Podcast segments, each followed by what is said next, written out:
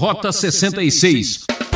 Será que esse mundo espiritual do qual Jesus fazia parte, será que não é um mundo interessante? A gente não deve procurar se aprofundar nesse tipo de espiritualidade, vasculhar esse universo esotérico que está à nossa volta?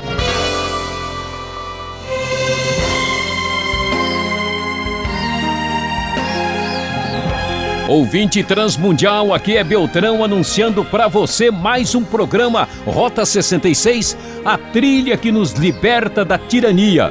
Hoje vamos iniciar uma nova etapa na série Evangelho. Prepare-se para enfrentar uma das aventuras mais fascinantes do mundo. Abrimos nossa exposição no livro de Marcos, capítulo 1, com muita ação e determinação. O Exorcista este será o tema do professor Luiz Saião.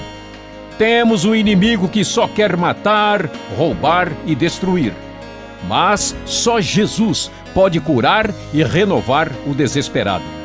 Estamos lidando com coisas do mundo espiritual, portanto, muita atenção e cuidado. Meu prezado ouvinte, depois de estudarmos o Evangelho de Mateus, certamente vamos perguntar por que temos outro Evangelho. Qual é a necessidade de termos um Evangelho já que temos o primeiro? E todo mundo que leu um pouco da Bíblia sabe que algumas das histórias que estão em Marcos estão também em Mateus. O fato é que a Bíblia enfatiza a diversidade da a posição de cada um dos autores, de cada evangelista. Cada um apresenta a história de Jesus com um enfoque um pouco diferente. Você acompanhou conosco o Evangelho de Mateus, quando Jesus é principalmente descrito como o Rei o rei davídico messiânico que cumpriu a expectativa do Antigo Testamento e de suas profecias. Pois é, o Evangelho de Marcos é um evangelho diferente. É um evangelho menor, que tem apenas 16 capítulos. É um evangelho muito mais rápido e imediatista. Ele tem por diversas, cerca de 45 vezes o Evangelho fala que imediatamente, logo Jesus passou a fazer isso ou aquilo, enfatiza muito Jesus como servo e a figura do discípulo. E Jesus aqui parece interagindo mais com a realidade do mundo gentílico, do mundo greco-romano. Então, apesar de ser um outro evangelho, é um evangelho diferente e você deve, sem dúvida, ser informado em que Marcos seguramente é o primeiro dos evangelhos na ordem cronológica. Marcos aqui é um evangelho provavelmente no final dos anos 50 e Mateus seguramente surge bem depois disso, um pouquinho antes dos anos 70 apesar de alguns estudiosos pensarem diferente. Marcos é o mesmo João Marcos que nós encontramos lá em Atos dos Apóstolos. Nós vamos ter por trás da figura de Marcos aqui a pessoa de Pedro, que era aqui o apóstolo responsável por trás de tudo que nós encontramos no Evangelho. Pois é, e este primeiro capítulo começa falando que é o princípio do Evangelho de Jesus Cristo, o Filho de Deus. Ele cita aquilo que nós já vimos anteriormente, aquele famoso texto de Isaías 40, verso 3, né? Enviarei à tua frente o meu mensageiro, ele preparará o teu o caminho, voz do que clama no deserto, prepare o caminho para o Senhor, façam veredas retas para ele.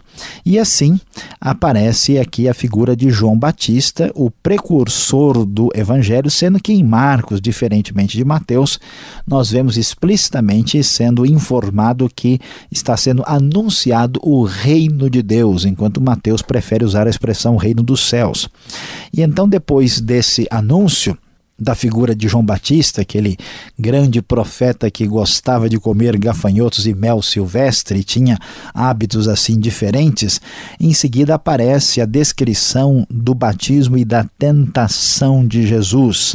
De maneira muito mais breve do que lá em Mateus, nós vemos aqui é, resumido a, o que acontece. A tentação de Jesus é descrita em apenas dois versículos, quando ele a, é, acaba sendo tentado por Satanás durante 40 dias no deserto. E assim, Jesus convoca logo os primeiros discípulos. Observem que a descrição da genealogia de Jesus, do seu nascimento, não são importantes para Marcos, porque isso não tem apelo para o mundo gentílico, o mundo dos gregos e dos romanos, mas isso tinha muito valor para os judeus. E então o, nós vamos encontrar Jesus começando a convocar os seus discípulos. Diz o verso 16 que andando à beira do mar da Galiléia, Jesus viu Simão e seu irmão André lançando redes ao mar, pois eram pescadores, e disse Jesus: Sigam-me eu os farei pescadores de homens. No mesmo instante, eles deixaram as redes e os seguiram. Depois, Jesus encontra ah, num barco Tiago, filho de Zebedeu, e João, seu irmão. Os dois filhos de Zebedeu estavam preparando as suas redes e eles também são ah, chamados e deixam ah, seu pai Zebedeu com os empregados no barco. Então, Jesus convoca os seus primeiros discípulos aqui e logo aparece o texto mostrando Jesus já no seu ministério diretamente. Você deve se lembrar que a região uh, de Israel, que na época é a província palestina lá dos, dos romanos, é dividido, dividida em Judéia, né? Uh, na região, a região de Samaria e a região da Galileia. Galileia fica ao norte e era a região desprezada por aqueles que viviam na Judéia. E Jesus faz o seu ministério lá e lá vamos já encontrar o que o texto nos diz, conforme a nova versão internacional da Bíblia, a partir do verso 21. Eles foram para Cafarnaum e logo que chegou o sábado, Jesus entrou na sinagoga e começou a ensinar. Todos ficavam maravilhados com o seu ensino, porque eles ensinava como alguém que tem autoridade, não como os mestres da lei. Justo naquele momento, na sinagoga, um homem possesso de um espírito imundo gritou: Que queres conosco, Jesus de Nazaré? Viesse para nos destruir, sei quem tu és, o Santo de Deus. Meu prezado ouvinte, esse texto não aparece no Evangelho de Mateus. Jesus está ali na sinagoga e de repente um homem dominado por um demônio. Os evangelhos descrevem os demônios como um espírito impuro ou um espírito imundo. Este homem, não a partir dele, mas da entidade que o dominava, grita e reconhece quem é Jesus. Jesus vai ser destacado em Marcos como o exorcista, porque nós sabemos que por trás desse mundo em que nós vivemos, o mundo material, o mundo fenomenológico, o mundo que se apresenta aos nossos olhos, existe uma realidade espiritual além dos nossos sentidos. Portanto, o que vamos descobrir aqui é que estes espíritos maus reconhecem e sabem quem Jesus é. E eles estão apavorados e são obrigados a, vamos dizer assim, a baixar a guarda e a temer o verdadeiro Filho de Deus. Vieste para nos destruir, sei quem tu és, o Santo de Deus. Imagine como o povo deve ter ficado apavorado diante desta experiência inusitada. E Jesus responde: cale-se e saia dele. O espírito imundo sacudiu o homem violentamente e saiu dele gritando. Todos ficaram tão admirados que perguntavam uns aos outros: O que é isto? Um novo ensino? E com autoridade. Até aos espíritos imundos ele dá ordens e eles lhe obedecem. As notícias a seu respeito se espalharam rapidamente por toda a região da Galileia. Vale a pena enfatizar que a Galiléia é uma região ah, de uma mistura de gente, além de judeus, há gentios e outros povos da região, e há uma influência maior do paganismo ali, e isso deve explicar a presença da ação desses espíritos maus, espíritos imundos. E eles ficam impressionados porque eles conheciam a expressão da fé como discurso, como ah, uma orientação a respeito dos fatos espirituais, mas um líder ah, capaz de dar ordens e os demônios saírem fugindo, gritando, isto era algo especialmente diferente. Jesus era de fato o verdadeiro e legítimo exorcista. Por isso, o texto vai prosseguir dizendo que logo que saíram da sinagoga, foram com Tiago e João à casa de Simão e André. A sogra de Simão Simão aqui é Simão Pedro, estava de cama com febre e falaram a respeito dela a Jesus. Então ele se aproximou dela, tomou-a pela mão e ajudou-a a levantar-se. A febre a deixou e ela começou a servi-los. Jesus tem poder sobre os demônios e Jesus mostra poder sobre as enfermidades, curando aqui a sogra de Pedro. Ao anoitecer, prossegue o texto, depois do pôr do sol, o povo levou a Jesus todos os doentes e os endemoniados. Toda a cidade se reuniu à porta da casa. E Jesus curou muitos que sofriam de várias doenças, também expulsou muitos demônios. Não permitia, porém, que esses falassem, porque sabiam quem ele era. É muito interessante observar que Jesus não só comprova o seu poder, seu poder extraordinário sobre o mundo espiritual. Não existe nenhum poder, nenhuma entidade, nenhuma força espiritual comparável a Jesus. A pessoa que busca poderes espirituais aí neste mundo, é, de certa forma está gastando tempo sem necessidade, porque deveria buscar o poder maior, que é o poder daquele que é o espírito de luz máximo, o próprio Senhor Jesus. Ele sim, o Emanuel, não há necessidade de buscar nenhum ser subalterno. Então Jesus mostrando o seu poder sobre os espíritos, mostrou o seu poder sobre as enfermidades e as doenças, e uma coisa interessante: Segundo vemos aqui no Evangelho, Jesus não tinha interesse em espetáculos. Jesus queria mostrar o seu poder, ele tinha de fato toda a capacidade absoluta de exorcismo. Quando o espírito imundo se manifestou na sinagoga, Jesus disse: cale-se e saia dele. E depois o texto nos diz em Marcos 1:34 que ele não permitia que estes falassem porque sabiam quem ele era. Jesus não só não queria apressar as coisas, anunciar os detalhes de sua missão, há uma espécie de segredo sobre a missão de Jesus no Evangelho de Marcos, mas Jesus também não queria usar das pessoas ou dos demônios para fazer um espetáculo que estava de alguma forma chamando a atenção das pessoas.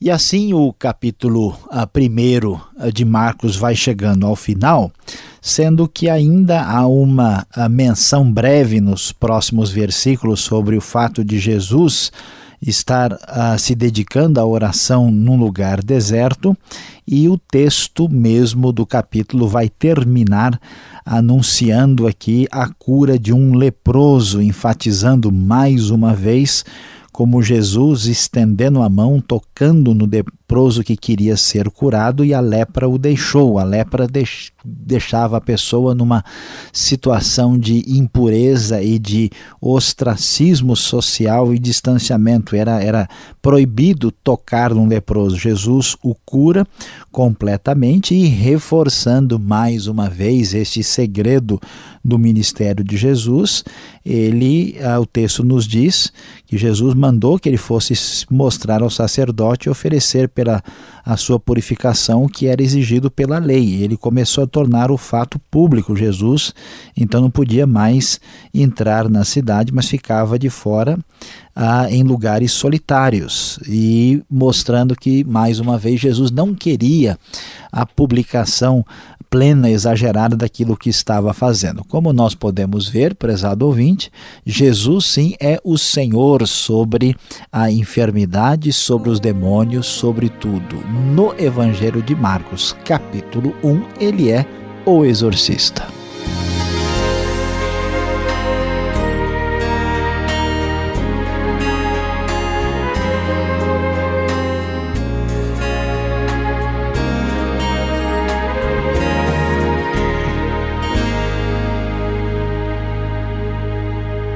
Estamos apresentando o programa Rota 66, o caminho para entender o ensino teológico dos 66 livros da Bíblia. Esta é a série Evangelho, hoje começando o livro de Marcos, capítulo 1.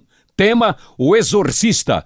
Rota 66 tem produção e apresentação de Luiz Saião e Alberto Veríssimo. Na locução, Beltrão. E não esqueça, participe, dê sua opinião escrevendo para rota66 arroba transmundial.com.br ou caixa postal 18.113 CEP 04626-970 São Paulo, capital. E agora vamos às perguntas com Alberto Veríssimo.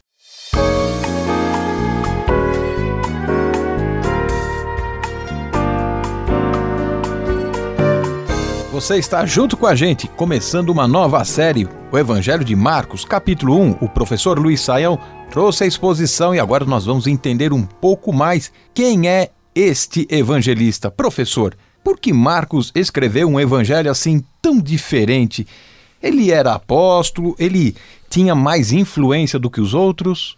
Pastor Alberto, a grande questão que está envolvida aqui no Evangelho de Marcos tem a ver ah, com o evangelho voltado especificamente para o ambiente não judaico. A gente observa que Marcos é muito objetivo e direto, né? Nós vamos encontrar uh, no Evangelho um Evangelho que vai direto ao ponto e fala muito do que Jesus de fato fez, da sua ação.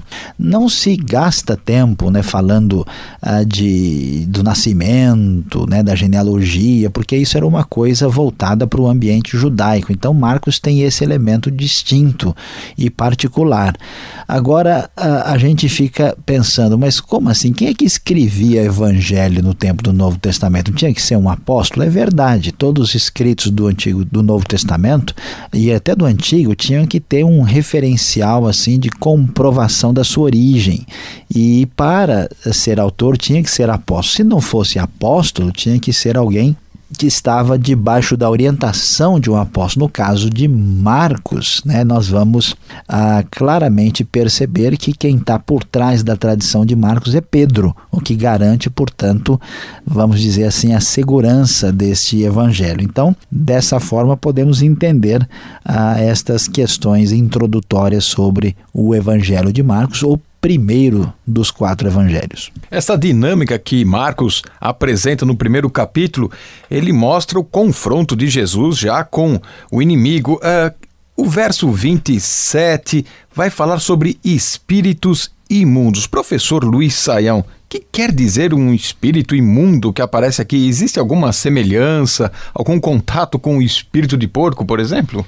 É, pastor Alberto, meio esquisito esse negócio de espírito imundo, né?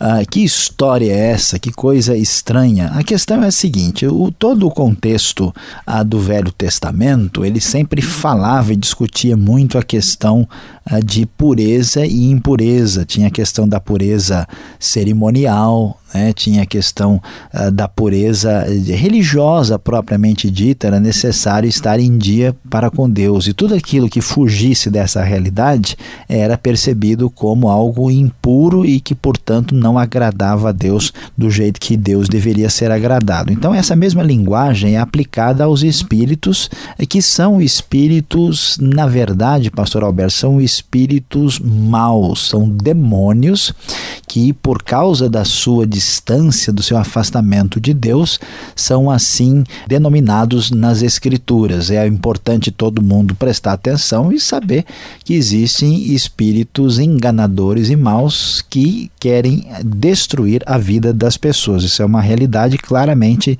apresentada na Bíblia. Logo no primeiro capítulo de Marcos, a gente já encontra assim um, um certo estresse de muitas curas, exorcismo, logo no início deste evangelho. Há alguma razão forte para isso estar acontecendo logo de, na, na entrada aqui?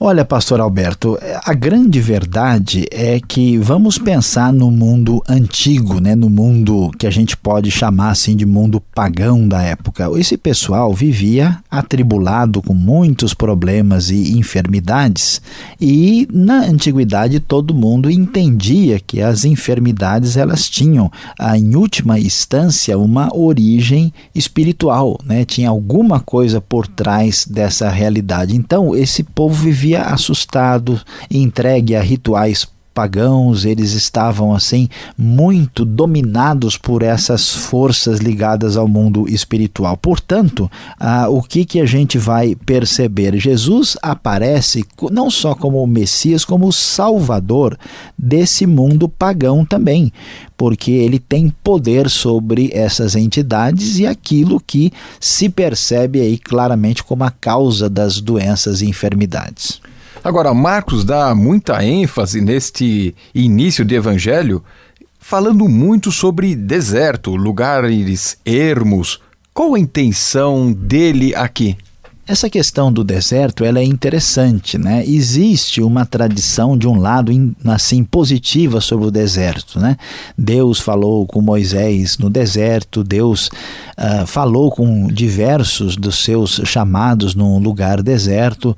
No entanto, o deserto também era um lugar meio assustador, era um lugar de impureza, era um lugar assim que às vezes se imaginava como uh, ligado a influências negativas.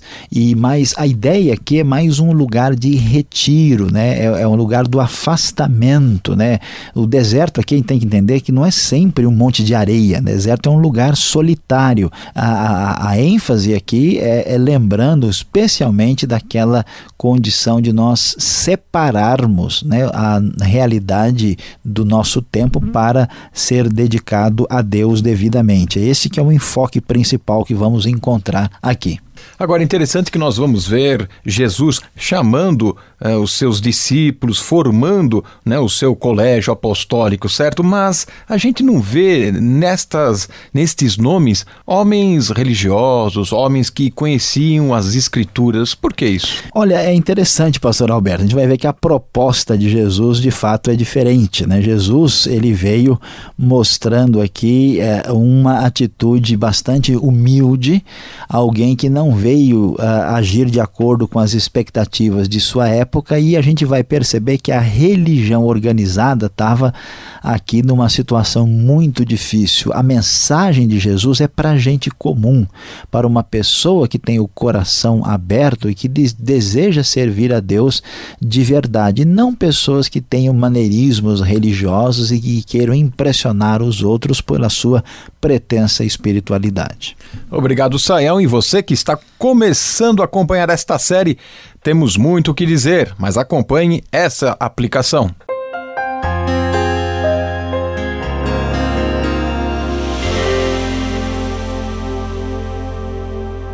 No Rota 66 de hoje, você acompanhou conosco o início do Evangelho de Marcos, capítulo 1.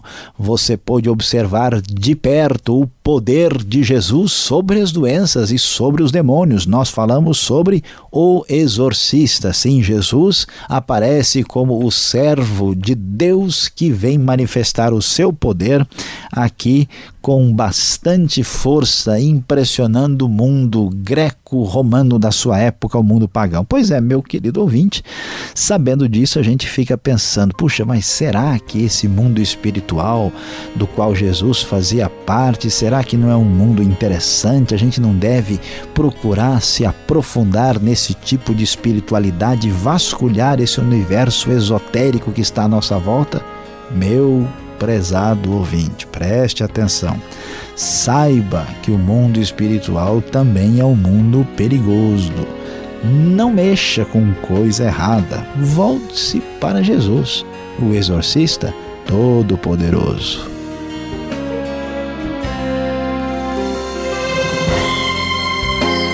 Que pena! Nosso tempo acabou. O Rota 66 convida você a continuar nos acompanhando nesta emissora e horário. E não esqueça, visite o site transmundial.com.br. Esta é mais uma realização transmundial e esperamos você no próximo programa.